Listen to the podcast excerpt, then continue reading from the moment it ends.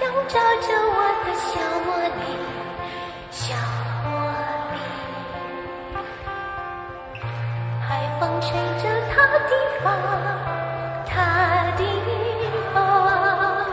我和她在海边奔跑，她说她要寻找小贝壳。Hello，大家好，我是主播春涛。这期聊两句由马丁·西科塞斯执导、莱昂纳多·迪卡普里奥、罗伯特·德尼罗主演的电影《花月杀手》。这部电影改编自大卫·格兰畅销书《花月杀手：一宗美国罪案与 FBI 的诞生》，于2023年10月20日在北美地区上映。原定于在中国大陆地区同步公映，但不知是不是因为什么技术原因突然取消。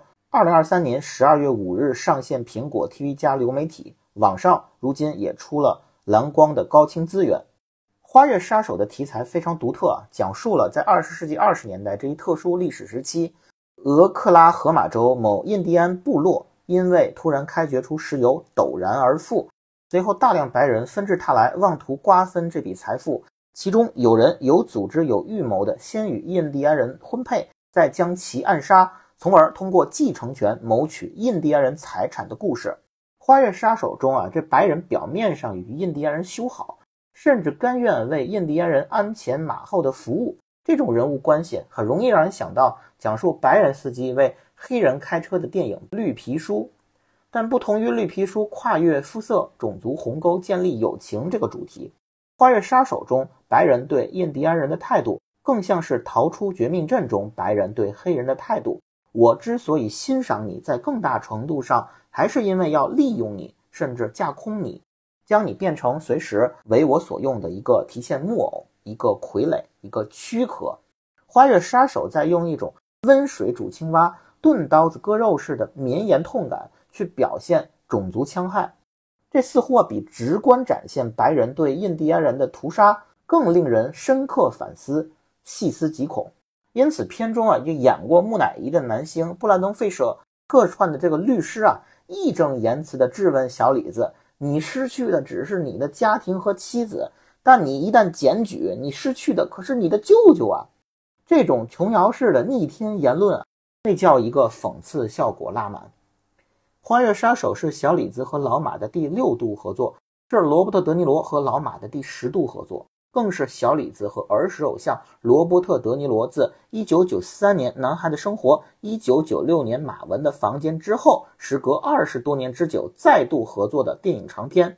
斯皮尔伯格之前有部电影叫《圆梦巨人》，哎，《花月杀手》也算是身材魁梧的巨人小李子自己的圆梦之作。在某个国内的舞台上啊，张艺兴啊对林俊杰就这样表白过：“我这么努力。”只是为了有一天能站在你身旁。这句话同样可以移植给小李子，《花月杀手》就是老马替小李子写给德尼罗的一封情书。但问题在于，当一个人面对他最深爱的时候，往往很难展现出真正的自己和自己的演技。虽然这部电影烂番茄和 MTC 的评分都非常高，在北美口碑大爆，但还在尬夸。《花月杀手》中小李子表演的朋友们，你们的良心难道真的不会痛吗？难道你们以为自己是凯特温斯莱特，对小李子因为滤镜加成永远是情人眼里出西施？我就问一句：小李子出场刚下火车的那一幕，他便秘一般的面部表情，像不像杰克尼克尔森？大哥，这是电影片场，又不是百变大咖秀。你要是玩 cosplay。你去隔壁曹保平涉过愤怒的海剧组好不好？库布里克的《闪灵》真是撑不起我啊！里面那个杰克尼克尔森这么多年，我感觉一直阴魂不散，就附身在小李子身上。小李子啊，不管是全是喜怒哀还是乐，别问问就是半永久式眉头紧蹙，全世界都欠他片酬的感觉。《花月杀手》让我更确信了小李子当年能凭借《荒野猎人》拿奥斯卡影帝。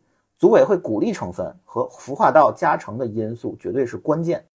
依我所见，近年来只有昆汀的《好莱坞往事》中那个被小女孩演技完爆的小李子，和《华尔街之狼》中那个疯魔乖张的小李子，更契合小李子非常专一的演技。《花月杀手》中的罗伯特·德尼罗呢，你也不对劲。不知是不是被小李子的表演给带跑偏了，还是因为要树立哎宠粉爱豆的人设，别让粉丝小李子太下不来台。这些年都说消费降级，哎，罗伯特·德尼罗的表演索性也开始降级。花月杀手一开场，罗伯特·德尼罗就差将反派两个字刻在脑门上了。不过他唯一的贡献就是在电影中打了小李子屁屁，暗示啊让小李子戒骄戒躁，不要拿过奥斯卡影帝就不知自己姓什么了。毕赣导演的电影《路边野餐》中啊，核心的麦格芬是主角心心念念的一首小茉莉。呃，《路边野餐》中毕赣的姑父在电影中说要找他的小茉莉，《呃花月杀手》中小李子的舅舅则说要杀他的小茉莉。堪称中西方跨次元壁式的隔空致敬。那相比于两位影帝啊，两位马男郎，《呃花月杀手》的女主角茉莉饰演者啊，莉莉·格莱斯顿，无论是其雍容大气的形象，还是细腻动人的表演，都足够令人信服。他的那句台词：“这块毛毯就如同披在我们背上的靶子。”这句台词格外令人动容。加之这个演员本人印第安血统的身份呢？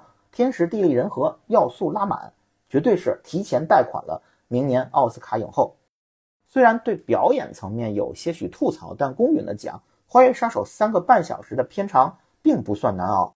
得益于马丁·西克塞斯对电影感的一贯追求，在视听层面，《花月杀手》的精良度还是吊打同类电影的。两个室内灵动的长镜头啊，一个人丁兴旺，一个家破人亡，考究又不过分炫技。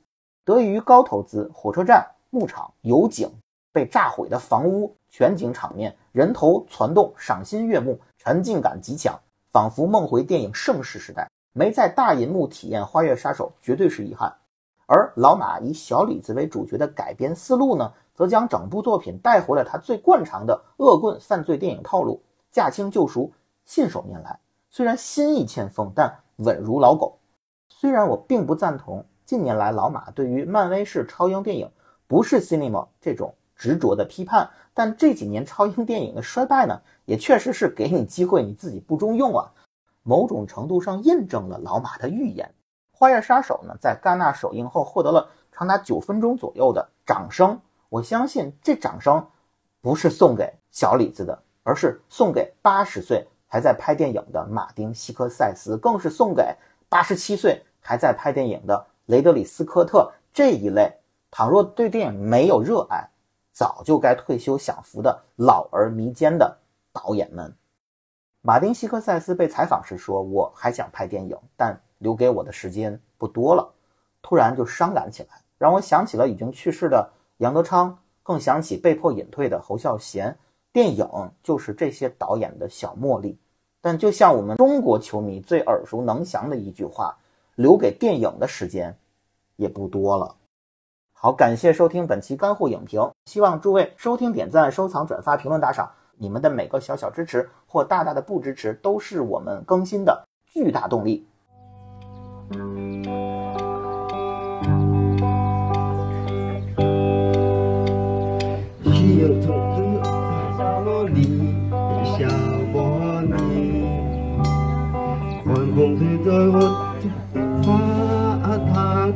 发我和他在海边奔跑，他说他要寻找小贝壳，小贝壳的亲人和酒窝，现在特远了，让我会还问